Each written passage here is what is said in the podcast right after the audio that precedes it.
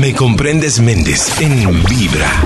Bueno, llegamos a Me Comprendes Méndez, uno de los eh, nuevos espacios que tenemos aquí en Vibra y hoy vamos a dedicar nuestro programa un buen rato de Me Comprendes Méndez a hablar sobre algo que vimos eh, puntualmente ayer. Eh, si usted está escuchando este programa no hoy, eh, miércoles 20 de junio, sino lo está escuchando en otra fecha porque decidió reproducirlo desde nuestra señal de podcast o lo que sea, pues ubico al mundo y este martes 19 de junio, durante los días del Mundial, dos cosas pasaron con los colombianos. Colombianos no nos perdemos absolutamente nada y muchos colombianos se fueron para Rusia durante estos días del Mundial y hay mucha gente, muchos colombianos dándose una vuelta por Rusia en estos días del Mundial, no solo por la selección Colombia, sino pues porque por supuesto el fútbol es una de las pasiones de miles de personas, de millones de personas alrededor del mundo. Pasaron un par de cosas con los colombianos, una de ellas fue el tema de los eh, binoculares en los que unos personajes llevaban licor y primero como risas y después eh, empezamos a juzgar a esos señores porque habían hecho eso, etcétera, etcétera. Y yo resumo eso en que primero no debería extrañarnos mucho porque hemos sido eh, criados en eso y esa es la verdad de nuestros pueblos hemos sido criados un poco como el que, el que es más vivo.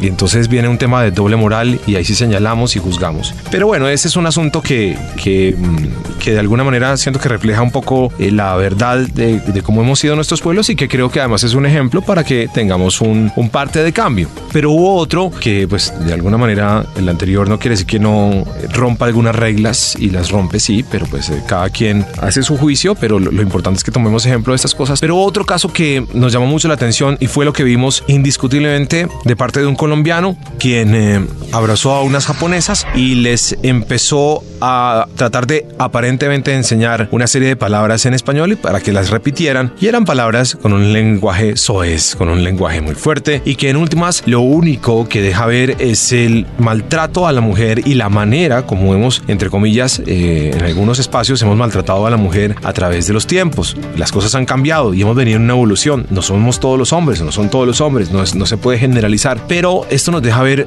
oiga, cómo es posible que estas cosas sigan pasando. Todos tenemos que ver con este video y nos indignamos y decimos, pero ¿qué nos pasa a los colombianos? Etcétera, etcétera. Hay un movimiento muy fuerte en redes sociales. Aparece una de las personas, nos dice, oiga, yo conozco a este señor y quisiera hablar de lo que yo viví con este señor solamente para que no le pase a usted. No vamos a lanzar juicios de nada, en teoría, en realidad no queremos lanzar juicios de nada. Vamos a contar esta historia solo para que escuchemos lo que le pasó a una mujer que en este caso está relacionada, tuvo una relación con este hombre que apareció en redes sociales en este acto grotesco con las japonesas y vamos a escuchar el día de hoy su testimonio, lo que ella vivió, vamos a tratar de establecer qué es lo que pasa en la mente de una persona como esta y ella quiere exponer sus puntos de vista y su caso, su testimonio más por contarle al mundo y por decirnos, oiga, pilas, creo que vale la pena contar esta historia en este momento para que no le pase a usted. Es así la cosa y hago este eh, resumen un poco largo, pero creo que es un poco así la cosa. Ella le vamos a llamar Sofía, no va a dar su nombre original. Sofía, bienvenida a Vibra. Gracias, Carlos. Bueno, entonces creo que estamos de acuerdo en que vamos a contarle al mundo un poco el testimonio de Sofía para que no le pase a usted. ¿Estamos de acuerdo en eso? Estamos de acuerdo en eso. Bueno, igual usted hace una catarsis de paso y, mm. y, y, la historia de Sofía es una historia muy fuerte. Vamos a irla desarrollando durante el programa. Sofía, bienvenida, siéntase tranquila y vamos a permitirle contar al mundo y lo que aún pasa en el trato con la mujer. Estás escuchando, estás escuchando. Me comprendes, Méndez, en Vibra. Bueno, hoy estamos con Sofía y entonces Sofía, el, el universo es perfecto. Y yo me había encontrado casualmente con Sofía hace unos días y, y, yo sí traté de indagar porque vi algo en su mirada que no me, no me convencía mucho. Traté de indagarle si estaba bien, pero ella no me lo quiso comunicar y creo que no... Eh, decidí ser prudente y no, no quise meterme mucho más allá y terminamos fue hablando de otras cosas. Y a Sofía, por, porque el universo es perfecto, la conozco hace unos eh, cinco años más o menos. Y hace mucho tiempo no nos veíamos. Y Sofía se puso en contacto conmigo tan pronto vio lo de este video que eh, vimos todos ya en redes sociales de este colombiano que trata mal y maltrata pues a la mujer, el caso de las japonesas, en donde él las pone a hablar de una forma muy soez eh, y a decir una serie de palabras muy fuertes. Entonces Sofía me dice, yo creo que es momento de contarle al mundo, primero lo que yo viví y segundo para que no le pase al mundo más. Sofía, tuviste una relación con este muchacho que ya todo el mundo lo conoce, se sabe el nombre, pero creo que la vamos a dejar como Guille, ¿cierto? Ajá. Guille para no meternos en, en, otros temas, pero entonces lo conociste, tuviste una relación con él durante cuánto tiempo? Bueno, lo conocí hace ocho años. En ese momento tuve una relación de amigos. Uh -huh. Eh, salimos un par de veces, pero no se concretó nada en serio. Pero te llamaba la atención. Sí, claro, me llamaba la atención. Es un hombre, pues, chévere, entrador. Y pues yo sí de todas maneras percibí que era pues, muy querido con- ya con las chicas. Ajá, Y también por lo mismo como que evité el asunto. ajá. Y unos seis años después eh, me lo volví a encontrar, O sea, hace dos años más o menos. hace dos años. Y bueno, yo acababa de salir de una relación, pues no acababa, hacía unos meses que había salido de una relación y había decidido darme un tiempo, estaba sola, muy chévere, y luego me lo vuelvo a encontrar y bueno, empezamos de amigos una vez más. Yo estaba en una mejor relación conmigo, eso era lo que yo sentía, y pues por ello no accedí muy rápido a salir mucho con él. Sí, empezamos a salir, bla, y luego... Eso que ya uno, que uno sabe que alguna vez hubo un gustico y que de pronto podría pasar algo. Exactamente. Pero no hay mucha expectativa todavía. No, no había mucha expectativa todavía, aunque digamos que él me insinuaba pues que ya muchas de las cosas que yo conocía de él habían pasado, como por ejemplo que pues él estaba separado, que había tenido una novia y había terminado con ella y que la relación con su hija menor era bien, pero pues con la mamá de la hija nada que ver y su otra hija pues que siempre ha vivido fuera del país eh, también pues se manejaba bien. Entonces todo parecía indicar que pues como que estaba interesado y así así fue. Empezamos a Aparentemente él salir. tenía y- su vida en orden, ¿cierto? Sí, Y, y usted estaba tranquila con usted misma y tal vez hay un momento en el que dice, bueno, pues vale la pena. sí, ¿por qué no intentarlo? Claro. ¿Por qué no intentarlo? Eh, era una persona que pues era muy mayor para mí, ¿Cuántos años tiene él? 43, Ajá. y yo tengo 32. Ujú. Y bueno, eh, pues para mí era muy mayor, entonces era un poco delicado, pero dije, bueno, hagámosle. La gente madura es chévere, quizás. Eh, me han metido con mucho niño y entonces dije, bueno, intentemos con alguien grande. Y bueno, lo intenté y duramos saliendo como unos seis meses. Luego ya pues como que la cosa se fue más en serio, eso duró unos tres meses. Y luego fue cuando pues descubrí que yo no era la novia, sino que era la querida y que la mamá de su hija eh, pues no era simplemente la mamá de su hija, sino que también era su pareja. Ya. ¿Y cómo hacía? A ver, bueno, antes que nada quiero aclarar que, bueno, en este caso a, a- a Sofía le parecía que era muy mayor y, todo, pero pues también no podemos generalizar porque hay gente grandecita que también ya sabe a qué juega. Pero bueno, pero entonces eh, a los seis meses más o menos descubre la cosa. Eh, ¿qué, qué tiempo pasó cuando empezaste a descubrir la historia? No, pues realmente a mí, como yo era, pues siempre he sido muy trabajadora, vivía muy ocupada en mi trabajo, pues como él es eh, ingeniero civil de obras, pues me decía que tenía obras en otras ciudades y pues era normal que él se fuera de viaje, era normal que fuera a visitar a su hija.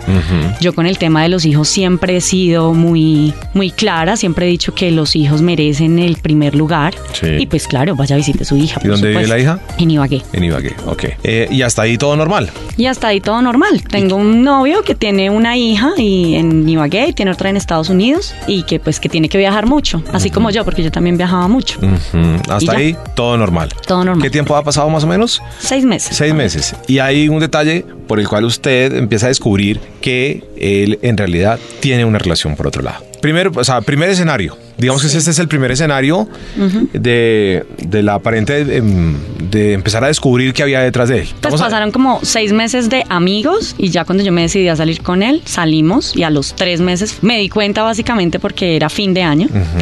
Y pues, no, es que me voy a pasar Navidad con mi hija. Pues normal, obvio, tiene que ir a llevar el regalo, claro, sí, claro, súper. Pero pensé que iba a volver y pasó el Día de los Inocentes y pasó Año Nuevo y apareció el 3 de enero y no, es que me tuve que quedar y es que la familia y es que la finca y no sé qué. Y en una de esas le dio prender al teléfono y había puesto de fondo de, de pantalla una foto de los tres.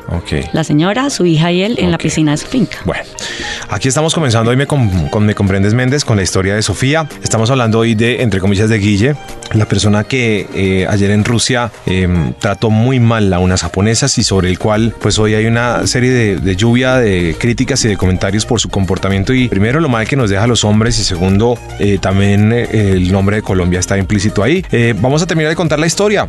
Venimos en la segunda parte enseguida a Me Comprendes Méndez hoy a través de Vibra. Estás escuchando, estás escuchando. Me comprendes, Méndez, en Vibra.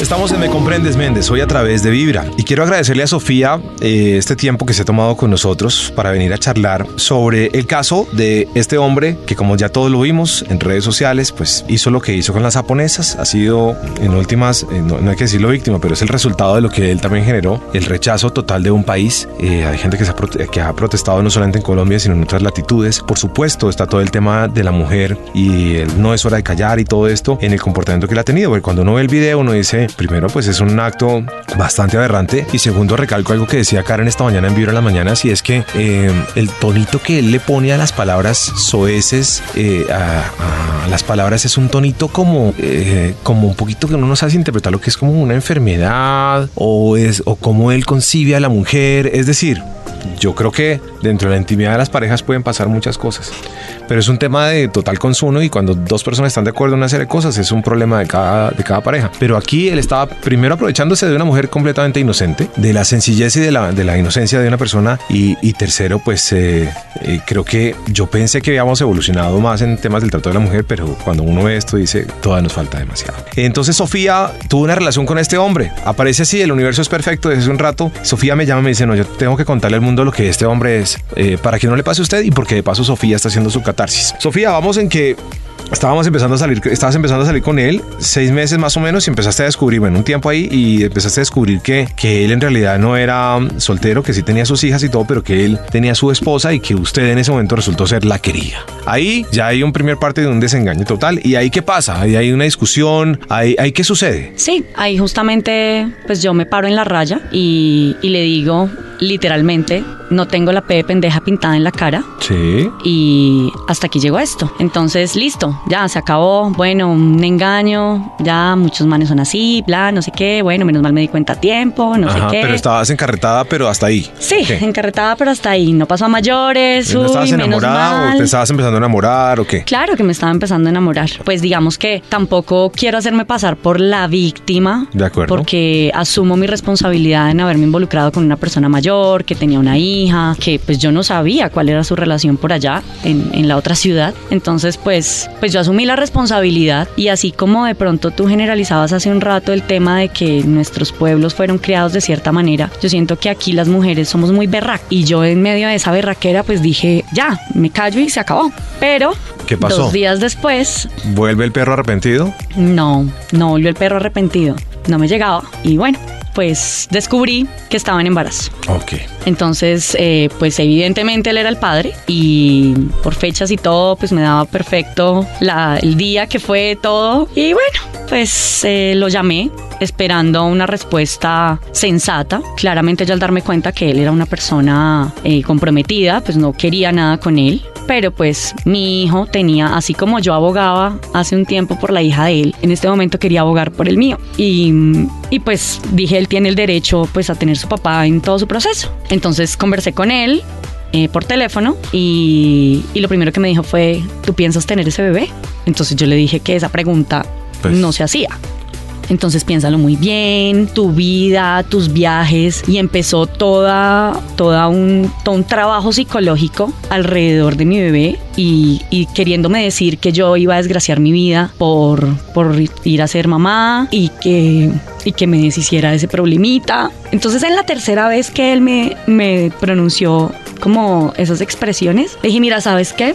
Esta personita, este ser humano que llevo aquí adentro, ya percibe ya tiene sentimientos, ya está formando su carácter y yo no voy a permitir que él se sienta rechazado porque para mí, así sea de una persona pues que yo no quisiera que fuera su papá, pues sí lo deseo. Si Dios me dio la posibilidad de ser madre, que es un regalo maravilloso, pues yo sí quiero. Entonces nos damos un paso al lado y cuando quieras saber de tu hijo, me cuentas. Entonces, eh, pues él, digamos que siempre las palabras eran como, uy, menos mal que tú eres una vieja súper profesional y súper preparada y súper tranquila, porque pues, o sea, yo no quisiera ningún escándalo, ni mucho menos, ¿sí? Como trabajándome la cabeza para que yo no le fuera a contar a la mujer ni a la familia, claramente. Y pues la verdad es que yo pues no tengo esos niveles de bajeza y no lo iba a hacer. Entiendo. Sofía, antes de que continúe, perdón, ya que me dio la oportunidad de interrumpir, Sofía, le voy a decir una cosa en este momento creo que es el momento más, más fuerte de esta charla, eh, no solo por lo que está contando, sino porque esta historia yo ya la he escuchado y la he escuchado muchas veces. He escuchado de personas muy cercanas a mí, de personas que han tenido una relación muy cercana a mí, que incluso eh, Sofía conoce.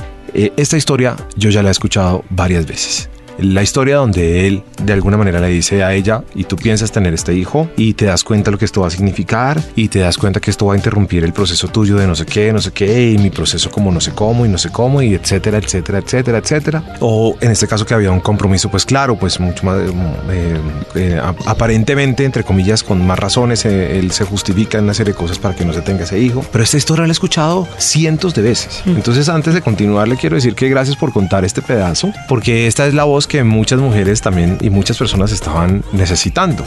porque aquí, cuando hay todo un manejo psicológico como eh, Sofía lo menciona, y todo un manejo psicológico de la persona alrededor del tema del embarazo, entonces es cuando se producen y se toman decisiones que cuestan y que en definitiva nos marcan la vida, seguramente para mal, ¿no? Y es que creo que es parte del gran dolor que tiene Sofía al día de hoy. Por eso cuando ve la noticia ayer de este tipo eh, allá en Rusia, eh, siente tanta indignación que dice, yo tengo que ir a contarle al mundo lo que, lo que pasó y, y quién es. ¿Cierto? Entonces, antes que nada, ese pedazo se lo agradezco porque es, usted es la voz de muchas mujeres que no han podido contar esta historia. Y yo creo que aquí es donde viene eh, nuestra reacción. Aquí levantamos el dedo y decimos, mire, es que ese señor no sé qué, y lo juzgamos y no sé qué, y empezamos a juzgar. Pero yo creo que es aquí donde viene la reflexión de, cómo, de cómo seguimos educándonos en nuestros, en nuestros mundos, en nuestras ciudades, en nuestras familias, em, qué principios le vamos a imprimir a nuestros hijos. Sé que ha habido un cambio muy fuerte y una transformación muy grande en las últimas décadas de, de la manera como tratamos a los demás, particularmente a la mujer, pero creo que todavía nos falta. Entonces, gracias por contar esa, esa parte que es la más difícil. Respire tranquila, por favor, Sofía. Y vamos a regresar en la siguiente tanda para seguir hablando de, de Guille, que hoy por hoy, pues de alguna manera nos da el tema para hablar y nos da, él sin darse cuenta, nos da una herramienta poderosa para contarle al mundo eh, las cosas que suceden en el universo y que no deben seguir pasando. Hoy estamos en Me Comprendes Méndez. Estás escuchando, estás escuchando Me Comprendes Méndez en Vibra. Hoy estamos en Me Comprendes Méndez y estamos hablando hoy de la historia de Guille. Guille es ese personaje que ya hemos visto todos en redes. Yo recapitulo por si usted acaba de llegar a sintonía, eh, que hemos visto en redes que ayer en Rusia, eh, pues trató muy mal a unas japonesas la manera como, como él las trató, como las determinó, como las eh, hizo sentir, etcétera, etcétera, nos deja una lección impresionante en la vida. Em, no sabemos qué va a pasar con Guille, no sabemos si va a recibir una serie de castigos o no, pero creo que el castigo más grande, Sofía, para él es la exposición tan terrible que hoy tiene en, redes sociales. El escarnio público para él va a ser tremendo. Yo creo que detrás de eso pueden venir consecuencias muy graves para uno. Es decir, no sé, seguramente si él tiene negocios puede que haya gente que decida no tener más trato con él, etcétera, etcétera. Eh, bueno, no sé, pero es decir, una serie de implicaciones que yo siento que usted hoy por hoy, el simple hecho de que él esté en el escarnio público le da una especie de tranquilidad, ¿o no? Así es. Y pues la verdad, desde que Ah, bueno, continúo con la historia. Sí, continuamos con la historia. Bueno, Eh, pasa lo del embarazo y sí. él de alguna manera sugiere que no tengan el hijo, que vayan a un lugar X a que, a que eh, hagan un aborto. Y entonces ahí qué pasa. Eh, bueno, ahí yo decido dar un paso al costado y decirle que, pues, que por favor no, no siga, pues no permitir, digamos que yo ya no era sola yo, sino que dentro de mí habitaba una vida que yo necesitaba hacer respetar. Y quería darle todo un contexto sano, emocional y espiritualmente. Entonces, bueno, así pasó. Y eh, más o menos cuando tenía unas 11, 12, sem- 11 semanas, eh, pues digamos que a mí me ha afectado mucho este tema. eh, mi mamá es testigo que muchos días llegué llorando a la casa porque pues para mí era doloroso que mi hijo estuviera siendo rechazado. Es decir, yo incluso, y no sé si a las mamás les pasa, pero uno se pone al lado y, y realmente el centro era él y era porque siempre sentí que fue un varón y de hecho se llama Nicolás. Y, y ponerlo a él en el centro y decirle, óyeme, o sea, es muy triste que yo como mujer no haya sido capaz de darte un buen papá. Esa era como mi, mi reflexión diaria. Y bueno, él en algunas ocasiones me llamó y cómo estás y cómo te fue en el examen y bueno, pues hay que esperar que pase porque pues la verdad es que, ah, porque pues yo me tomé la pastilla el día después, pero aún así yo quedé en embarazo. Ok. Entonces él me decía, no, yo sé por, um, por personas allegadas a él que eso no pega, que eso no pega y que eso no, eso finalmente no resulta. Entonces esperemos que pase el tiempo a ver si si yo le decía, óyeme, o sea, ¿cómo puedes desear perder un hijo? Entonces toda esta serie de cosas, pues bueno, yo digamos que eh, hoy, hoy en día entiendo que fue la voluntad de Dios, pero en ese momento sí asumí que fue gracias a eso que en mi semana número 11 eh, Nicolás decidió irse y como lo dijo el sacerdote que pedí en la, en la clínica, me dijo, él ha decidido irse para darte una nueva oportunidad y que la próxima vez sepas escoger mejor. Entonces, eh, bueno, él se fue, las que han pasado por una pérdida se imaginarán o las que son madres se imaginarán lo que es perder un hijo. Y, y bueno, en la clínica él llamó eh, a mi mamá porque yo lo llamé a insultarlo apenas, apenas pasó lo que pasó, porque yo llegué a la clínica y lo que me dijeron fue el corazón de su bebé no funciona más. Entonces yo dije, el corazón de mi bebé no soportó esto y dejó de latir. Ya que estamos aquí en Vibra, tú sabes lo que significa latir. Así que yo lo llamé muy indignada y le dije que había sido culpa de él que mi bebé se hubiera ido, pero pues que ya se había quitado el problemita de él. Y la verdad es que pues sí se le sintió como voz de alivio. Y al día siguiente yo en la clínica y todo decidió llamar de un número desconocido porque yo le pedí que se muriera, que, que desapareciera. Que desapareciera de mi vida. Y mm, y llamó. Entonces yo muy alterada le dije a mi mamá, mami, yo no quiero hablar con este señor, por favor, habla tú. Y él le dijo, señora, pero entonces mi mamá le, pues, lo insultó, le dijo que qué le pasaba, que qué hace llamando a su niña. Y, y, le dijo las mismas palabras que hoy dijo en las, en las excusas públicas. Yo soy un hombre de buena fe, señora, eh, no tiene por qué hablarme así. Yo soy un buen hombre, yo tengo una familia, eh, yo tengo mis hijas, yo soy un tipo de bien y, y pues no tiene por qué hablarme así. Luego el teléfono lo toma mi sobrina, sale afuera y ella lo que me cuenta es que le dijo, mire señor, usted en vez de llamar a molestar a mi tía, debería decir, debería concientizarse que usted también acaba de perder un hijo. Por favor, no la moleste más. Y desde ese día yo había decidido echarle tierra a esa persona. ¿Cuánto tiempo ha pasado esto? ¿Desde ese día hasta hoy, más o Un menos? Un año, cuatro meses y cinco días. Ok, días contados. Días contados. Y había decidido enterrar el asunto porque dije, bueno, ¿qué sentido tiene revolcar? Algunas personas me dijeron, ¿por qué no le cuentas a la mujer? Y yo dije, no, qué mamera, yo irme para allá vagué con ese calor a buscar la vieja, no sé qué, porque tenía cómo hacerlo. Pero dije, la vida se va a encargar. Y ayer, cuando yo abro mi Facebook y veo ese video, dije, es hora de decir esto que lleva atragantado todo este tiempo. Porque en realidad sí he querido gritarle en su cara cuánto me ha dolido todo, todo lo que me dijo, cuánto me ha dolido la pérdida de mi hijo y pues tú que me conoces y que lo decías hace un rato, mi vida no ha vuelto a ser la misma.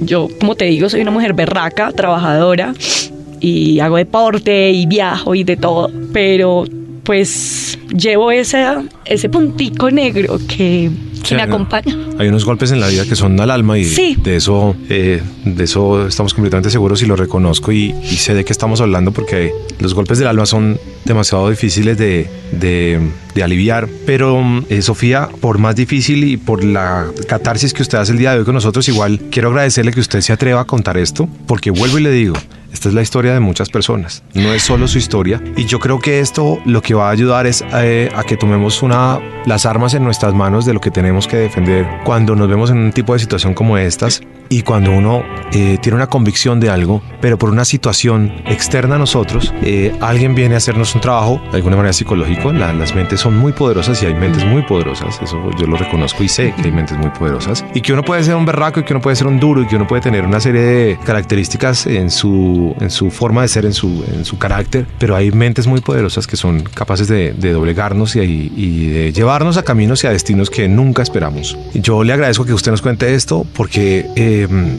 esta, este es un ejemplo para miles de personas, para millones de personas. Lo que hoy estamos hablando son cosas que no se hablan en el día a día. Eh, y esto quiero además decir, que no lo dije al principio del programa, yo no hago este programa para levantar un amarillismo, no hago este programa para aprovechar la situación, no hago este programa para juzgar al señor Guille porque eso tampoco me corresponde a mí, ni le corresponde a Sofía, ni le corresponde a nadie, eso es un tema del universo. Eh, hace unos días hicimos un programa sobre la venganza, ya hablábamos un poco de esto y es aquí cuando creo que esos programas que hemos hecho aquí en Vibra tienen mucho sentido, eh, pero no me corresponde ni nos corresponde juzgar. Yo creo que lo que lo que estamos viendo desde ayer es un ejemplo que por el contrario, como decía hace un rato, nos va a sacudir y a reflexionar sobre qué está pasando en la educación de nuestros hijos, de nuestras familias y qué de atrás venía que nosotros eh, seguimos repitiendo y que hay que cambiar. Eh, qué conductas hay que cambiar y qué comportamientos y qué, qué, cosas aprendimos de otras generaciones que tal vez hay que cambiar. Entonces, esto nos lleva a toda una, a toda una eh, visualización interna, una reflexión interna de qué es lo que estamos haciendo el día de hoy, qué estamos haciendo con nosotros mismos y qué estamos haciendo con los demás. Entonces, yo le agradezco a Sofía porque nos cuente esto, porque no es fácil hablar, de estos temas. Y antes de continuar, de seguir hablando y de que ustedes se den cuenta del dolor que esto significa para Sofía, eh, quiero decirle, bueno, Sofía, pero también has estado en algún tratamiento o tú misma te has hecho el coaching para seguir adelante? Es, yo llevaba mucho tiempo haciendo terapia con mi coach personal cada ocho días, desde hace 10 años que conozco la programación neurolingüística y de hecho siento que entre más te fortaleces, pues como que más duras te llegan las pruebas. Eh, lo traté con mi coach mucho tiempo, sobre todo lo que te digo, asumiendo la responsabilidad de quien no me había dado cuenta que era yo, de qué lugar me estaba dando para permitir que, esta persona hiciera eso conmigo. Y, y, bueno, con él hice un muy buen trabajo. También pues en el médico pues me ordenaron eh, enviarme, me enviaron con el psiquiatra, con la psicóloga, etcétera, etcétera. Eh, me subí 8 kilos de peso después de todo eso. Y bueno, la vida me dio ciertos regalos de, de felicidad muy pequeños para como para darme valor y, y seguir. Y de hecho, pues Hoy siento que estoy bien, pero ayer cuando vi eso, pues sentí que el dolor todavía está, pero encarnado y que y que Dios me está dando la posibilidad hoy, gracias a ti y gracias a otros medios también, de decirle al mundo que detrás de, de esos actos se esconden, se esconden personas que en realidad tienen problemas. O sea, yo en, en, realidad no quiero, mi intención no es juzgarlo de ninguna manera. Yo pensé que con lo que había pasado entre nosotros y con Nicolás pues había, había causado algo de, juicio, ¿no? De hecho yo le pedí que por favor se mandara a operar porque a ver, y, y resulta que luego me lo encuentro igual de desfachatado, igual de, de ruin con las mujeres y digo, oye, no hay derecho, no hay derecho. Y, bueno, si se me está dando esta oportunidad de ser la voz de muchas que de pronto han pasado por una situación de estas, pues justamente ya que está tan de moda el tema de no es hora de callar, pues siento que, que esta, es, esta ha sido la mejor forma que me has podido brindar y que Dios me ha podido brindar para terminar de hacerle catarsis a este tema. Y pues también de pronto un llamado a la reflexión para muchos hombres que quizás ven este tipo de cosas como naturales, ¿no? los ven como un comportamiento normal, una conversación entre amigos machista, eh, bajar fotos de mujeres, comentarse entre las redes sociales cosas que van en contra de nosotras. Y no está bien, o sea, ese es el comienzo de una cosa como la que me sucedió a mí. Claro. Entonces... Esa es realmente mi intención y bueno, si Dios me puso esta oportunidad y el personaje va y se expone de esa manera a nivel mundial, de esa manera tan vergonzosa, pues vamos, es la oportunidad, dice una persona en mi familia que juega al fútbol, te la dejó de picada, te la dejó de picadita y tú, la, tú tienes que meter el gol y el gol realmente va por el autoestima de las mujeres, para que no permitamos que esas cosas pasen, que señales pequeñitas de pronto nos dejan ver. Yo, yo miro hacia atrás y digo, claro, pero si el tipo se me perdía, pero si los mensajes, pero si yo iba a la casa y no, es que no está, pero si yo veía el carro ahí afuera, no entendía, sí, habían cosas y yo decía, bueno, y él me, él me sacaba una excusa y es que estaba jugando fútbol con mis amigos, no sé qué. Y esas pequeñas cosas no, y, cuando hay que confiar, pero tampoco hay que ser pendejo. Cuando uno está encarretado, pues obviamente hay cosas que que, uno no quiere ver porque cuando está encartado no las ve. claro. no, aquí no vale la pena juzgar porque de alguna manera puede ver mucha gente decir, pero ¿por qué permitió que pasara esto o lo uno o lo aquello? Y yo también creo que cuando uno está encarretado